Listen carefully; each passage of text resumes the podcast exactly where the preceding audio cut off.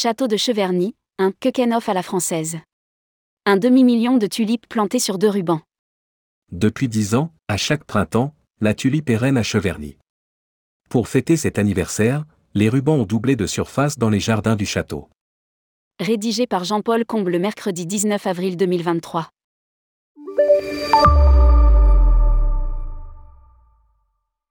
Bâti pour Henri Hureau, fils du chancelier d'Henri III et d'Henri IV, le château de Cheverny, achevé en 1634, n'a subi aucune modification.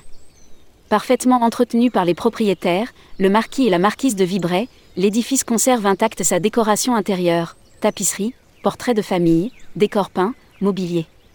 Et c'est en 2013 que 100 000 bulbes ont été plantées dans le parc. Depuis, les tulipes fleurissent trois des jardins du château. Lire aussi, tourisme, que faire, voir, visiter dans l'ouest de la France? Une véritable œuvre d'art naturel. Au fil des années, souligne Constance de Vibray. Nous avons agrandi le ruban de tulipes. Et nous devions marquer ce dixième anniversaire de manière spectaculaire. Cette année, un demi-million de tulipes forment deux gigantesques bandeaux. Cette déclinaison de fleurs rouges, jaunes, orangées, mauves constitue une véritable œuvre d'art naturel, qui se termine dans la pièce d'eau du parc du château. Chacun des bandeaux mesure 250 mètres de long et 12 mètres de large. Les 500 000 bulbes de la variété Triumph, origine néerlandaise, ont été plantés à la main à l'automne par les huit jardiniers du château, aidés d'une bonne dizaine d'intérimaires. Un travail énorme dirigé par Sami Bouddha, jardinier en chef. Une véritable œuvre d'art, en quelque sorte un Keukenhof à la française. Lire aussi, Blois Chambord, les passes château entièrement dématérialisées.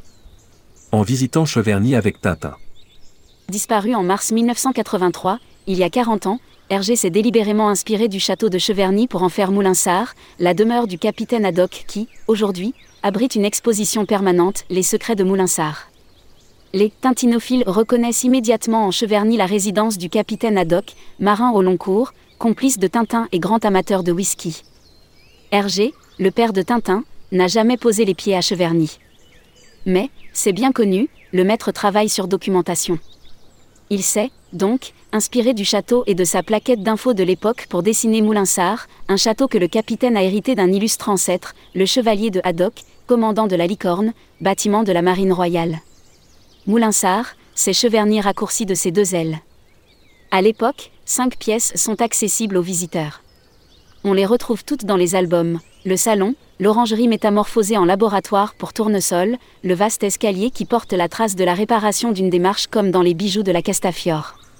Depuis 2001, une exposition permanente de 700 mètres carrés, Les secrets de Moulinsart, a trouvé place dans l'une des dépendances du château. On pousse la porte et on plonge dans la BD. On se balade avec les albums liés à Moulinsart, donc Cheverny, comme Le secret de la licorne, Le trésor de Rackham le Rouge, Les bijoux de la Castafiore. Au-delà de la bande dessinée, l'expo nous fait pénétrer dans la chambre de Tintin avec son dressing exposant ses costumes et déguisements. La visite se termine quand Tintin, prisonnier dans les caves, s'évade en brisant le mur avec une poutre. Il tombe alors sur la crypte et les objets volés par les frères Loiseau, le secret de la licorne.